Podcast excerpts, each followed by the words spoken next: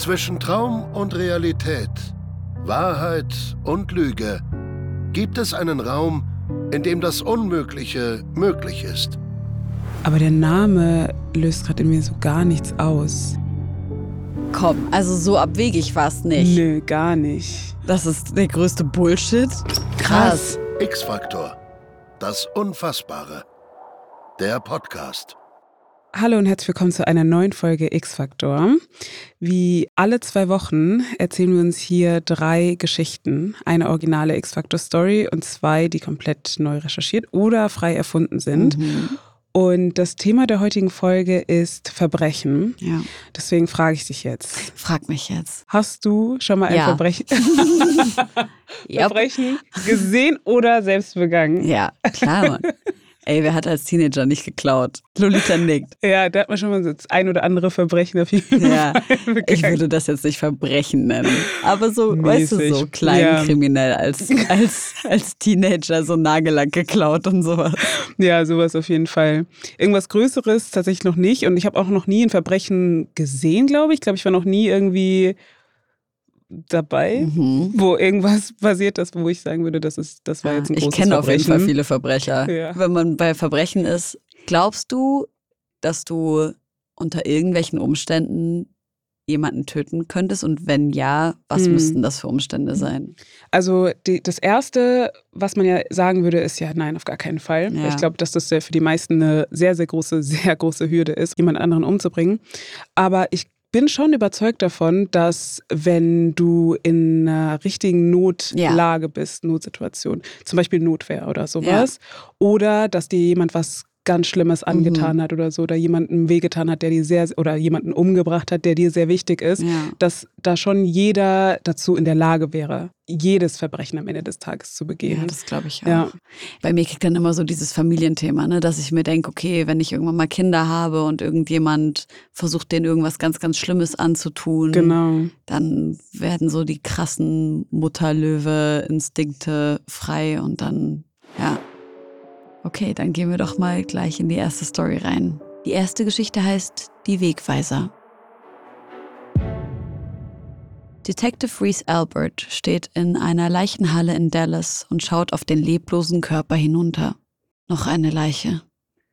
Von außen sieht der Körper vollkommen unversehrt aus. Keine Wunde, keine Verletzungen, kein Blut. Der Rechtsmediziner zieht das Shirt des Mannes ein Stück nach oben. Da ist sie, die Schrift, die in die Haut eines jeden Opfers geritzt wurde. Auf seinem Bauch steht Your Way Out. Das ist nun schon die vierte Leiche dieser Art. Sie alle wurden mit einem Nervengift umgebracht in ihrem eigenen Zuhause und sie wiesen die gleiche eingeritzte Schrift auf dem Bauch auf. Die Opfer müssen den Mörder gekannt haben, denn es scheint so, als hätten sie ihn bereitwillig in ihr Zuhause gelassen. Doch eine Sache ist besonders merkwürdig. Die Morde haben in drei unterschiedlichen Städten stattgefunden, die quer über das Land verteilt sind. Detective Albert wurde beauftragt, als übergeordnete Ermittlerin die staatenübergreifende Suche nach dem Mörder zu übernehmen. Durch die enge Absprache mit den anderen Ermittlungsgebieten erfuhr Detective Albert immer sofort von den Morden und konnte dem Täter hinterherfahren. Sie steht noch immer über dem Leichentisch, als das Klingeln ihres Telefons sie aus ihren Gedanken aufschrecken lässt. Detective Albert, hier ist Detective Lewis Clark aus Kansas City. Wir haben gerade eine Leiche gefunden, die Sie interessieren könnte. Reese hört sich alles an, was Detective Clark weiß, doch sie muss nicht viel hören, bevor sie versteht, dass es sich um denselben Täter handelt. Die Schrift auf dem Bauch ist sein Markenzeichen. Your Way Out. Er hat schon wieder zugeschlagen. Nicht mal einen Tag nach diesem Mord. Kaum ist Detective Albert hier angekommen, muss sie auch schon wieder weiterfahren. So läuft es schon seit ein paar Tagen. Sie reist dem Täter hinterher und verfolgt ihn so durchs ganze Land. Der nächste Tatort ist immer unvorhersehbar. Er ist immer weit weg und zwischen den Morden liegen nur wenige Stunden. Der Täter muss immer direkt zum nächsten Ort gefahren sein, aber muss er nicht zwischendurch schlafen? Kann er auf seiner Tötungstour wirklich von Ort zu Ort durchfahren? Und jetzt ergibt es alles noch weniger Sinn, denn Kansas City ist 500 Meilen von Dallas entfernt. Selbst wenn der Mörder direkt losgefahren wäre, hätte er es nicht so schnell dorthin geschafft. Oder bewegt er sich vielleicht anders fort? Nimmt er vielleicht jedes Mal das Flugzeug? Wie schafft er es, diese Orte so schnell zu erreichen? Und die noch größere Frage ist, warum? Welche Verbindung hat es zwischen den Opfern gegeben? Sie alle wohnen sehr weit weg voneinander entfernt und haben keinen offensichtlichen Zusammenhang. Sie haben auch kein gemeinsames Alter oder Geschlecht, kein bestimmtes Aussehen oder einen Beruf, der sie verbindet.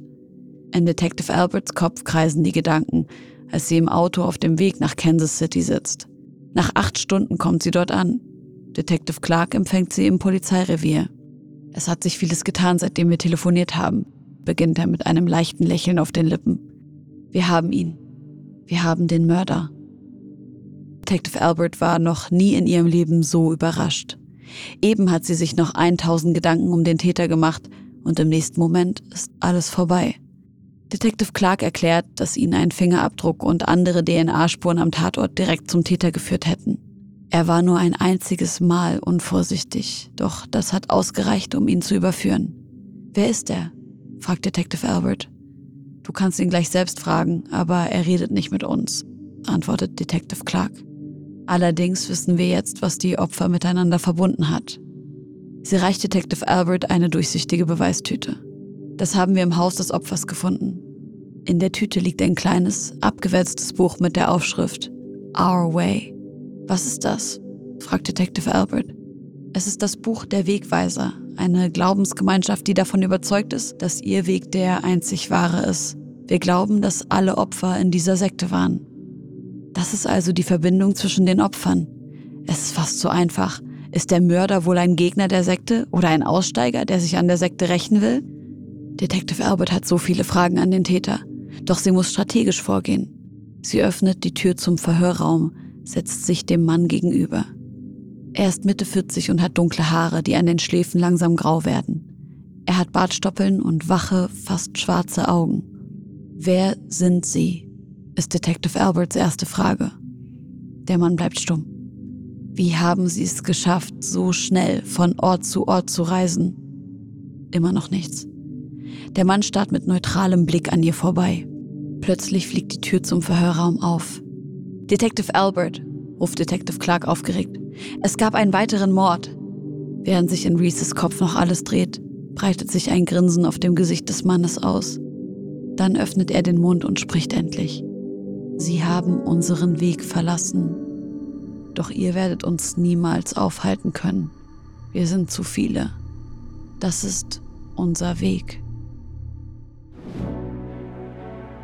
Die Mordserie endet also nicht mit der Festnahme eines Mörders, weil es mehrere gibt. Und sie sind alle Teil der Wegweiser, einer eingeschworenen Sekte. Die Opfer, so findet Detective Reese Albert später heraus, waren zum Tatzeitpunkt im Begriff, die Sekte zu verlassen. Und so wurden andere Wegweiser in ihrer Nähe beauftragt, die Aussteiger zu vernichten. Immer auf dieselbe Art, immer auf ihrem Weg. Your Way Out. Die Schrift auf den Bäuchen der Opfer war also eine Warnung an andere potenzielle Aussteiger. Doch hat es diese Sekte tatsächlich gegeben oder haben wir uns vielleicht gegen euch verschworen? Was denkst du, ist die Story wahr? Also ich kann es mir schon sehr gut vorstellen, dass es so extreme Konsequenzen haben kann, so eine Sekte zu verlassen, kann ich mir sehr, sehr gut vorstellen. Mhm. Aber der Name löst gerade in mir so gar nichts aus. Meinst du, weil du es noch nie gehört hast? Weil ich es noch nie gehört habe. Boah, ich glaube, es gibt so krass viele Sekten. Wahrscheinlich, ne? ja. ne? Man kennt die das meiste. Ich dachte, dachte, immer so, vielleicht kennt man das, hat man schon mhm. mal irgendwo gehört, wenn es so eine extreme Sekte ja. ist. Vielleicht ist die Story wahr, aber der Sektenname ist anders. Das stimmt. Das kann gut sein. Ey, ich glaube auch, dass die Story wahr ist. Es gibt so Wahnsinnige da draußen, die so kranken Kranke Scheiß Sachen machen wegen ja. Sekten und ihren Glaubensrichtungen. Deswegen, ich glaube, dass sie wahr ist. Okay. Dann lass sagen, dass die Geschichte wahr ist und direkt zur zweiten Story übergehen. Das ist nämlich die Story, die ich dabei habe und das ist eine originale X-Faktor-Geschichte. Sie heißt Die neuen Augen. Sonja Shepard biegt auf dem Parkplatz eines Motels ein. Sie wollte ein paar Tage aufs Land fahren, um das Leben neu zu erfahren. Denn vor ein paar Monaten wäre sie dazu nicht in der Lage gewesen. Vor zwei Jahren hat man bei ihr eine degenerative Hornhauterkrankung entdeckt. Der Zustand ihrer Augen verschlechterte sich immer weiter, bis sie nahezu blind war. Doch dank neuester Medizin konnte ihr Augenlicht gerettet werden. Mit einer Hornhauttransplantation konnte ihre Sehfähigkeit wieder komplett hergestellt werden. Und deshalb ist sie nun hier, auf dem Weg ins Land, um ihre neuen Augen einzusetzen und Dinge zu sehen, von denen sie dachte, sie nie wieder sehen zu können. Das würde sie nie wieder als selbstverständlich erachten. Sonja checkt in das Motel ein, indem sie einen Zwischenstopp macht und setzt sich anschließend in die Kneipe nebenan. Zufrieden lehnt sie sich in ihrem Stuhl zurück. Noch nie hatte ihr ein Hackbraten so gut geschmeckt. Neugierig schaut sie sich in der verqualmten Bar um. Der dreckige Tresen, die tropfenden Zapfhähne, zerlöcherte Dartscheiben und ein paar dunkle Gestalten, die sich hier die Zeit vertreiben. Dieser Ort ist nicht besonders schön. Trotzdem schaut sich Sonja alles ganz genau an und saugt jeden optischen Eindruck auf. Dann sticht ihr ein Mann, der an der Bar sitzt, ins Auge. Er hat kinnlange, dunkle Haare, ein markantes Gesicht. Dunkle Schatten unter seinen Augen lassen ihn bedrohlich wirken. Er kommt ihr bekannt vor, doch sie kann sein Gesicht nicht zuordnen. Irgendwann bemerkt der Mann Sonjas bohrenden Blick. Schnell wendet sie sich ab. Es ist nicht die Art von Mann, mit dem man Blickkontakt aufnehmen sollte. Doch irgendetwas in Sonja lässt ihren Blick immer wieder zu dem mysteriösen Mann wandern. Ihr Verstand sagt ihr, sie sollte wegschauen. Doch sie kann sich nicht davon abhalten, immer wieder in seine Richtung zu sehen. Wo ist sie ihm schon mal begegnet? Nach einer Weile wird ihr die Situation unheimlich. Sonja will einfach nur noch bezahlen und zurück ins Motel. Sie kramt in ihrer Tasche nach ihrem Portemonnaie und als sie aufschaut, sitzt der Mann nicht mehr in der Bar. Er steht direkt vor ihr. Warum starren Sie mich dauernd an? fragt er wütend. Sonja entschuldigt sich. Jetzt, wo er direkt vor ihr steht, wird das Gefühl, dass sie ihn kennt, noch stärker. Kenne ich Sie vielleicht? Nein, Sie kennen mich nicht, erwidert er böse. Dann kommt er ganz nah an ihr Ohr heran. Ich mag es nicht, angestarrt zu werden. Hören Sie auf, mich anzustarren. Ein kalter Schauer läuft Sonja den Rücken herunter. Sie entschuldigt sich nochmal. Der Mann wendet sich ab und verschwindet durch die Tür in die Dunkelheit. Der Vorfall hat Sonja zutiefst beunruhigt. Sie beschließt, ihre Sachen aus ihrem Zimmer zu holen, aus dem Motel auszuchecken und weiterzufahren. Als sie die Tür zu ihrem Zimmer aufschließt, ist es bereits dunkel. Warum nur kommt ihr der unheimliche Typ aus der Bar so bekannt vor? Als Sonja die Tür hinter sich schließen will, schiebt sich plötzlich eine Hand durch den Türspalt und hält sie auf. Es ist der Mann aus der Bar, der sich nun zu ihr ins Zimmer drängt und die Tür hinter den beiden zuschmeißt. Sonja lässt einen erschrockenen Schrei von sich. Warum hast du mich so angestarrt? ruft er wütend. Verfolgst du mich? Bist du ein Bulle? Wovon redet er? Sie? Eine Polizistin? Der Mann drängt Sonja gegen die Wand und beginnt ihre Tasche zu durchwühlen. Voller Angst bittet Sonja ihn zu nehmen, was er will und dann zu gehen. Doch der Mann reißt das Telefonkabel aus der Wand, bindet ihr die Hände hinter dem Rücken zusammen und schmeißt sie auf das Bett. Sonja weint und fleht ihn an, sie gehen zu lassen. Halt's Maul, sonst lege ich dich um, schreit er und Sonja hat keinen Zweifel daran, dass dieser Mensch dazu in der Lage wäre. Und jetzt erzählst du mir schön, wer du bist. Mein Name ist Sonja Shepard. Ich arbeite als Sekretärin bei einer Versicherung. Du lügst! schreit er hasserfüllt. Wer bist du? Wut in Brand steht er auf, zieht eine Flasche Whisky aus seiner Jackentasche und nimmt einen großen Schluck daraus. Dann lässt er sich in einen dreckigen Sessel neben dem Bett fallen. Ich bleib jetzt hier sitzen und werde dich anstarren so wie du mich angestarrt hast. Dann siehst du, wie das ist. Seine blutunterlaufenden Augen sind starr auf Sonja fixiert, als er einen weiteren Schluck aus der Flasche nimmt. Sonja ist fest davon überzeugt, dass sie die Nacht nicht überleben wird. Doch nachdem er die ganze Flasche Whisky ausgetrunken hat, passiert etwas Unglaubliches. Er schläft ein. Das ist Sonjas Chance, hier lebend rauszukommen. Leise rollt sie sich vom Bett und schleicht sich aus dem Zimmer. Dann rennt sie zur Rezeption und fleht den Mann am Empfang an, die Polizei zu rufen. Als diese eintrifft, schläft der Mann noch immer auf dem Sessel. Sie nehmen ihn fest und führen ihn in Handschellen ab. Er wirft Sonja einen letzten drohenden Blick zu. Und wieder starren die beiden sich an. Doch Sonja hat noch immer keine Ahnung, woher sie ihn kennt. Als einer der Polizisten auf sie zukommt, fragt sie ihn, ob er schon wisse, wer er sei. Der Typ heißt Wes Hubbard, antwortet er. Sie haben großes Glück gehabt. Er wird in Ohio wegen Mordes gesucht. Eine junge Frau, sie war Krankenschwester. Sonja wird hellhörig. Eine Krankenschwester aus Ohio? Sie hieß Phyllis Higgins. Sie muss ungefähr in ihrem Alter gewesen sein. Phyllis Higgins? fragt Sonja überrascht. Dieser Frau verdanke ich mein Augenlicht. Ich habe ihre Hornhaut bekommen. Ist so etwas möglich? Kann man mit einer fremden Hornhaut Menschen erkennen, die man noch nie zuvor gesehen hat? Möglicherweise. Denn wenn man in extrem helles Licht schaut, sieht man dieses Licht in seinen Augen noch eine ganze Weile später. War es der Geist der ermordeten Krankenschwester, der Sonja veranlasste, den Killer anzustarren? Oder sah er einfach nur irgendjemandem ähnlich, den Sonja kannte? Klingt die Geschichte der transplantierten Hornhaut glaubwürdig? Oder haben wir euch hinters Licht geführt? Was glaubst du? Also ich pack mal ganz kurz mein Studiumwissen aus. das ist der größte Bullshit. Also in der Hornhaut ist ja keine Information gespeichert. Also keine Ahnung, bei einer Hirntransplantation vielleicht, if that would be possible some way, irgendwann mal. Aber es ist unmöglich, Gedächtnis in Hornhaut zu speichern. Mhm.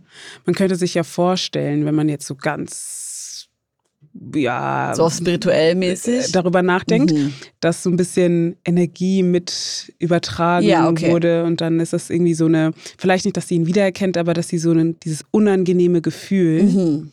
Was ihre Spenderin, also die Phyllis Higgins irgendwie hatte, dass das so okay. mit übertragen wurde. Und wir müssen auch im Kopf behalten, dass das die originale X-Factor-Story ist, die ja so ein bisschen, wo, wo es auch sein kann, dass so, okay. so fast stimmt. Okay. Deswegen würde ich tatsächlich sagen, dass die Geschichte stimmt. Ja? Ja. Ich bleibe irgendwie dabei, dass die Geschichte stimmt. Ich sag, die ist nicht wahr. Aber weil das Ding ist halt, vielleicht hat sie ihn halt einfach nur so angestarrt und nicht, weil er halt. Aber dann wäre der Zufall schon sehr krass. Aber es wäre, ja, es wäre es wär schon ein krasser Zufall. Ich sag, die ist nicht wahr. Du sagst, sie ist wahr? Ja. Okay.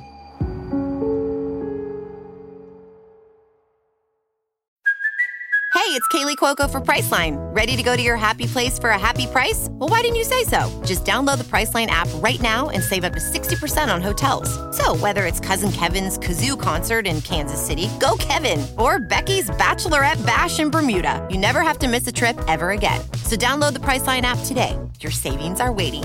Go to your happy place for a happy price. Go to your happy price, Priceline.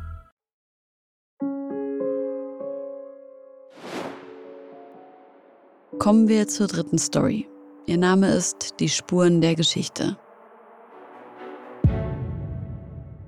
Edgar Brahms ist Kriminalhauptkommissar in der Kleinstadt Hohenheim. Der Alltag seines Reviers ist eintönig. Kleinere Diebstähle, hin und wieder leichte Körperverletzungen, nach einer Kneipenschlägerei mal ein aufgebrochenes Auto. In der Regel sind die Fälle relativ schnell aufgeklärt und Brahms kann zu seinem Schreibtischalltag zurückkehren.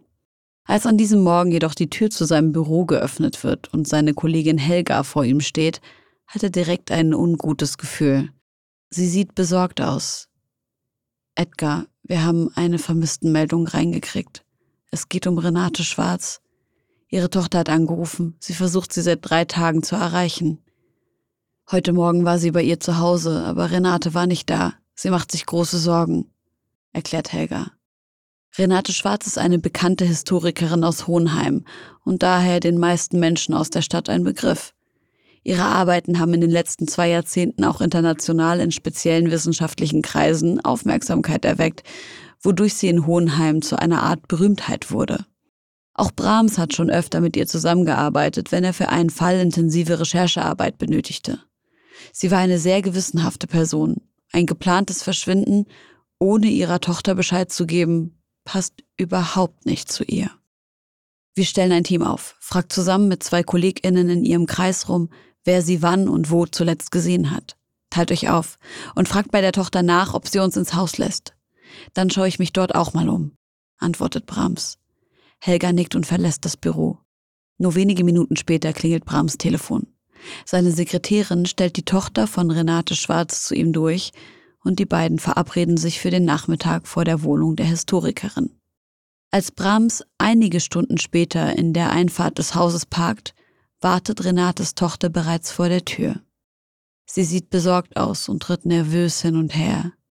Ich muss leider dringend zu einem Termin, Herr Brahms, begrüßt sie ihn direkt. Aber sehen Sie sich ruhig alleine um. Ich hol den Schlüssel morgen auf dem Revier ab. Als Brahms die Wohnung betritt, merkt er sofort, dass Renate das Haus überstürzt oder unfreiwillig verlassen haben musste. Eine halbleere Kaffeetasse steht auf dem Küchentresen. Ein Fenster ist gekippt, auf dem Esstisch liegen Unterlagen, Fotos und alte Zeitungsberichte ausgebreitet. Frau Schwarz? ruft Brahms in den leeren Flur. Doch er erhält keine Antwort. Vorsichtig öffnet er die Türen zu den anderen Räumen, aber auch Schlaf- und Badezimmer sind leer. Renate ist nicht hier. Brahms schaut sich lange in der Wohnung um, doch ihm scheint nichts auffällig. Keine Spuren von einem Kampf, Blut oder ähnlichem. Er geht zurück zum Esstisch und sieht sich die Unterlagen genauer an. Es scheint, als habe sich Renate zuletzt mit einer großen Sache beschäftigt. Er findet einen Schriftverkehr, der von vor über 40 Jahren zu stammen scheint. Brahms setzt sich an den Tisch und verliert sich in den Papieren. Mit jedem Beitrag, jeder Notiz wird die Sache greifbarer und sein Entsetzen größer. Wenn die Unterlagen nicht gefälscht sind, blickt er gerade auf die erschütterndste, grausamste und einschneidendste Geschichte, die diese Stadt jemals hervorgebracht hat. Das Bild wird von Minute zu Minute konkreter. Dann fällt sein Blick auf eine Liste mit Namen, die anscheinend auf einer Schreibmaschine getippt wurde. Namen, die er nur zu gut kennt. Der amtierende Bürgermeister, Stadträte, der Ministerpräsident. Einige von den Männern auf der Liste sind nicht nur in Hohenheim, sondern im ganzen Land in hohen Positionen tätig. Darunter auch Herbert Schwarz, Renates Vater, Neben der Liste liegt ein angefangener Brief, den Renate selbst geschrieben haben musste. Er war auf letzte Woche datiert und mit dem Kugelschreiber geschrieben. Entsetzt liest Edgar die ersten Worte. Liebster Vater, mach dir keine Sorgen. Niemand wird von dieser Sache erfahren. Ich werde alle Beweise beseitigen. Die Historikerin war einem unsagbaren Verbrechen auf die Spur gekommen. Doch was ist dann passiert? Wo ist Renate? Überfordert von der Situation steht Brahms auf. Was soll er mit all den Informationen tun? Sie zu veröffentlichen würde einen Skandal bedeuten und unzählige Leben schlagartig und für immer verändern. Es geheim zu halten ist jedoch keine Option. Dafür ist diese Sache zu groß. Kurzerhand sammelt Brahms die Unterlagen ein. Jeden Brief, jede Liste, jede Notiz. Dann fährt er zurück ins Büro. Innerhalb der nächsten Tage überschlagen sich die Ereignisse. Die Unterlagen von Renate Schwarz werden von Expertinnen geprüft, die Presse bekommt Wind von der Sache. Hohenheim ziert die Titelseiten aller deutschen Tageszeitungen. Währenddessen geht die Suche nach Renate weiter. Inzwischen ist die Historikerin bereits seit sechs Tagen spurlos verschwunden. Die Ermittlungen von Brahms und seinem Team stocken, jeder Anhaltspunkt verläuft ins Leere. Niemand scheint Renate gesehen oder eine Idee zu haben, was passiert sein könnte. Die Umgebung wird abgesucht, die Spurensicherung eingeschaltet, Spürhunde auf ihre Fährte gesetzt. Doch alle Versuche bleiben ergebnislos. War Renate freiwillig verschwunden? Aber wieso hätte sie das tun sollen, wenn sie doch die Geschichte vertuschen wollte? Hatte sie jemand entführt aus Angst, dass die Sache ans Licht kam? In dem Fall hätten die Entführerinnen aber doch auch die Unterlagen verschwinden lassen. Ratlos sitzt Brahms an seinem Schreibtisch und schaut ins Leere, als Helga in sein Büro tritt. Was hältst du von der Geschichte, Edgar? fragt sie ihn. Brahms rauft sich die Haare. Es ist unfassbar. Diese Frau hat Beweise bei sich zu Hause, dass Hohenheim während der Nazizeit als Standort für geheime Experimente genutzt wurde und will es vertuschen. Grausame Menschenversuche, Okkultismus, pseudowissenschaftliche Praktiken. Die BewohnerInnen unserer Stadt wurden unwissentlich zu Opfern dieser Experimente. Auf dieser Liste stehen nicht nur große Namen aus Hohenheim, sondern auch ganz Deutschland. Bürgermeister, Ministerpräsidenten, Geschäftsmänner. Das ist eines der weitreichendsten Kriegsverbrechen, die in diesem Land jemals stattgefunden haben. Und alle haben geschwiegen. Und was mir jetzt klar wird, ohne dieses mysteriöse Verschwinden wäre all das nie ans Licht gekommen. Plötzlich öffnet sich schwungvoll Brahms Bürotür. Er dreht sich um und kann seinen Augen kaum trauen. Vor ihm steht, barfuß, mit verdreckten Klamotten, verwahrlost, Renate Schwarz. Was in den sechs Tagen geschah, in denen Renate Schwarz verschollen war, konnte nie aufgeklärt werden. Die unmenschlichen Kriegsverbrechen, die in Hohenheim stattgefunden hatten, wären jedoch ohne ihr Verschwinden nie ans Licht gekommen. Was ist hier passiert? Hatte Renate ihr Verschwinden inszeniert? Doch wenn ja, aus welchem Grund? Wollte einer der Beteiligten sie loswerden, um den Skandal zu vertuschen? Aber warum blieben dann all die Beweismittel zurück? Hat es die Historikerin wirklich gegeben? Oder ist ihre Geschichte frei erfunden?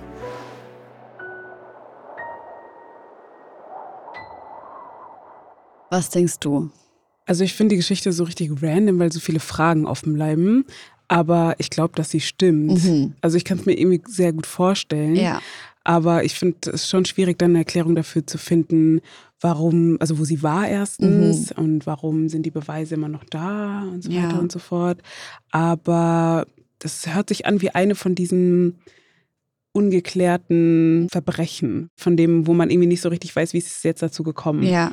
Was glaubst du? Ich glaube auch, dass sie war es. Ich kann mir vorstellen, dass sie ja vielleicht irgendwo rausgestürmt ist, ähm, die Person nicht wusste, dass sie diese ganzen Beweise halt offen auf dem Tisch liegen lassen hat und dass sie halt einfach ja entführt wurde und dann entkommen konnte. Ich glaube, die Geschichte ist wahr. Kommen wir zu den X-Stories, bevor wir gleich zur Auflösung kommen. Alisa, du erzählst uns jetzt eine X-Story. Willst du unseren ZuhörerInnen noch mal kurz erzählen, was das ist? Na klar, ich gebe euch gleich ein Szenario mhm. und ihr müsst rausfinden, was passiert ist. Mhm. Das ist immer irgendein mysteriöser Fall. Mhm. Und ihr habt fünf Minuten Zeit insgesamt und ich gebe euch zwischendurch Hinweise. Mysterious. Okay. Yes. Let's go. Dann lege ich los. Eines Tages sieht Randy, dass sein gestohlenes Fahrrad zurückgebracht wurde. Doch diese Geste kostet ihn mehr, als er verloren hatte. Ist er tot am Ende? Nein. Mehr. Sein verlorenes Fahrrad wird zurückgegeben. Hat er das Fahrrad selbst gestohlen vorher? Nein. Ach so, ah, okay, ja, jetzt habe ich die Frage verstanden. Okay. Im Sinne von finanziell. Also macht er große ja. finanzielle Verluste danach. Ja. Weil irgendwas mit dem Fahrrad anders ist. Nein. Weil er irgendwas über das Fahrrad rausfindet, was er vorher nicht wusste. Hat er, wurde es ihm danach nochmal geklaut? Nein. Wurde, von, wurde das Fahrrad überhaupt von der Person, die es geklaut hat, zurückgebracht? Ja. Woran denkst du gerade? Ich habe gar keinen Plan gerade. Ich bin richtig, mein Kopf ist blank gerade. Wurde es, wurde es von der Person freiwillig zurückgebracht? Ja. Ah, und dann hat er was anderes geklaut. Hm, vielleicht. Der, der gekommen ja. ist, der hat sein ah. Auto geklaut dann. Oder irgendwie ist ins Haus. Ah, guck mal, ah, tschüss. Okay, also, der hat das Fahrrad zurückgebracht. Dann mhm. kommt der Dude raus, freut sich über sein Fahrrad, fährt mit dem Fahrrad eine Runde und er in der Zeit geht ins Haus, räumt das Haus aus und haut ab. Nicht ganz. Also auch da ist ein Teil richtig. Okay. okay. Er räumt das Haus aus, aber nicht, weil der Typ eine Runde fährt. Aber ist er dabei, während sein Haus ausgeräumt ist? Nein. Okay. Er ist nicht da. Weil er mit dem Fahrrad irgendwo hingefahren ist. Oder Nein. weil er einfach weggegangen ist. Ja. Weil er weggerufen wird von jemandem. Nein. Ich gebe euch einen Hinweis. Mhm. Also, warte, er hat die. Nee. Ja, oder willst du erstmal Nee, warte, ich wollte gerade sagen, dass er dann irgendwie zu. Dass er. Achso, er hat Anzeige erstattet bei der Polizei, weil sein Fahrrad verloren gegangen ist. Und die Anzeige wollte er dann zurückziehen? -mm. Nee. Der Dieb hat nicht nur das Fahrrad zurückgebracht, sondern auch noch etwas anderes als Entschuldigung sozusagen. Oh. Das hat damit zu tun, was danach passiert. Äh, irgendwas, was er sich irgendwo abholen soll, ein Gutschein? Nee. Äh. Aber das hat er ihm dann so übergeben? Nee, das war am Fahrrad dran. Ach so. War das ein Zettel? Nee. Also ein Gegenstand? Ein Schloss? Mm. Uh, ein Schloss ist nee. schlau. Mm -mm. Ja. Aber irgendwas, was er abmachen wollte dann von dem Fahrrad und deswegen musste er weg. Nee noch was anderes mhm. als Entschuldigung. Ja. Und ist das auch was Geklautes gewesen? Keine Ahnung, wahrscheinlich nicht. Okay. Nee. Kopfhörer. Mhm. Oh, auch kluge Idee. Mhm. Also es muss ein Skateboard? Nee. Also irgendwas, womit er, ist es ein Fortbewegungsmittel? Nee. Aber irgendwas, was ihn dazu gebracht hat, sein Haus zu verlassen? Ja. Ein Auto? Hm, nee. Warte mal. Ist das irgendwas zum Spielen gewesen? Nee. Äh, ein Scheck vielleicht? Nein. Okay, in die Richtung. Hat das was mit Geld zu tun? Es ist jetzt nicht wirklich ein Gegenstand, es ist so ein Briefumschlag. Ein Briefumschlag. Mit was drin. Ein Briefumschlag. Eine Schatzsuche. Nein. das ist so geil. Das so witzig. meinem Dieb so, irgendein Schatz. Nee. Aber irgendwas, wo er Angst bekommen hat dann? Und deswegen gegangen ist? Nein. Hat er sich Er, gefreut? dachte, er hat sich gefreut, dachte, ey, cool, nette Person, hat Eine vielleicht, schlecht, Einladung. hat vielleicht schlechtes Gewissen gehabt. Ah. Fast, aber nicht ganz, aber fast. Konzerttickets. yes, Ah. Konzerttickets. Okay, okay, Okay. okay. Ja. Also, der Bruder hat gedacht, okay, let's go und ist dann mit seinem Fahrrad aber zu dem Konzert gegangen. Siehst du, dass er ist weggefahren, ist doch wahr. Und dann wurde er ausgeraubt. Was für ein, was für ein genius Move. Ja, man weiß nicht, ob, sein Fahr ob er mit seinem Fahrrad unterwegs war, aber danach Hab war auf jeden Fall seine Wohnung leer. jetzt entschieden. Oh, krass. Das ist hart, Mann. Und übrigens ist das eine wahre Story tatsächlich. Ähm, genau, ist eine Bekannten von einem Bekannten so passiert. Und Was? Ach, das ist krass. echt hart, ja. Okay, Leute, holt euch einen Haussitter, wenn ihr Konzerttickets geschenkt bekommt. Aus dem Nix. Ach, krass. Oha. Richtig crazy. Okay. Vielen Dank, Alisa. Danke. Gerne.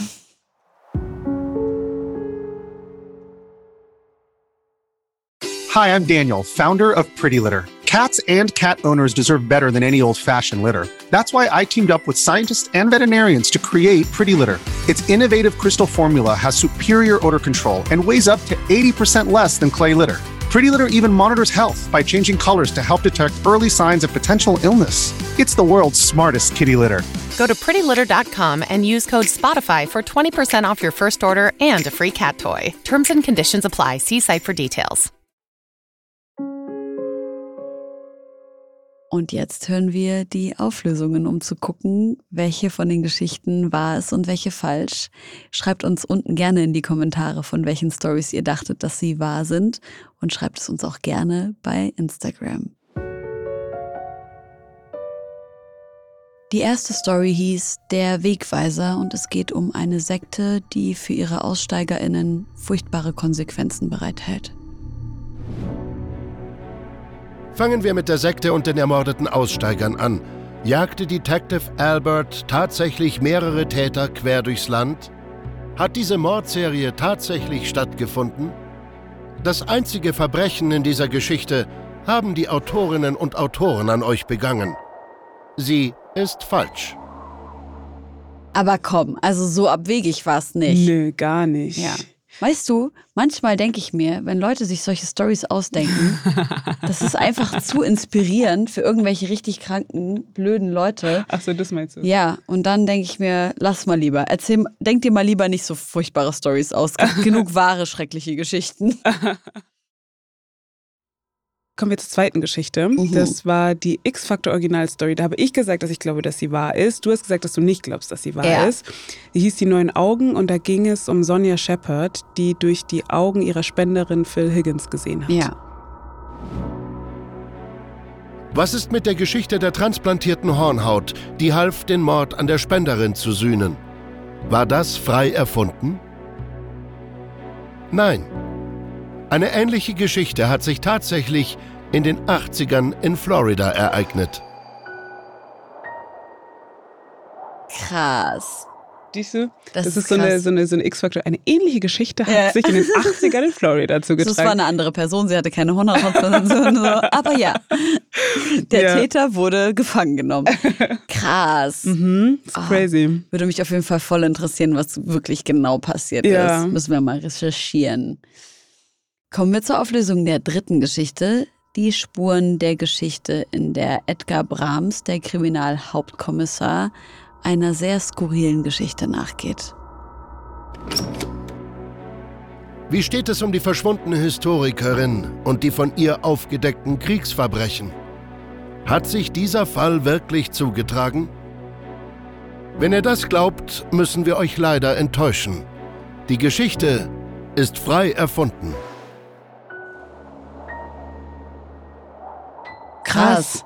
Man hätte sich das aber eigentlich ganz Ja, gut vorstellen voll. können, Voll. dass das stimmt. Ich habe aber das Gefühl, dass jede absurde, also ich meine, vor allem was so Nazi-Zeit Geschichten betrifft. Da denkt man sich so, ja. wir haben alles Kranke, alles Absurde schon gehört. Es ist so. Das war tatsächlich auch der Zeitpunkt, wo ich gedacht habe, okay, ich glaube, die Geschichte stimmt. Ja, ja, ja, voll. Liebe Friends, sagt uns gerne, wie ihr geraten oder gerätselt habt und mhm. folgt uns unbedingt auf Instagram und zwar unter dem Namen x-faktor mit C unterstrich Podcast. Wir freuen uns auf eure Kommentare, wie ihr dieses Mal abgeschnitten habt. Mhm. Bei uns war es heute nicht so gut. Seien wir ganz ehrlich. Ja, schon, aber ja. Und kann ja nicht perfekt sein. Ja.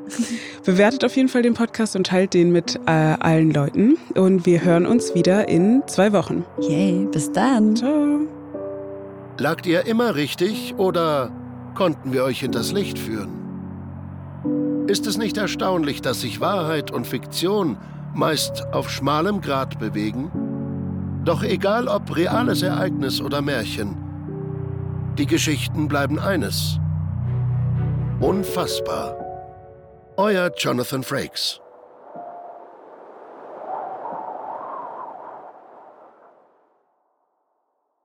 Dieser Podcast wird produziert von Podstars bei OMR.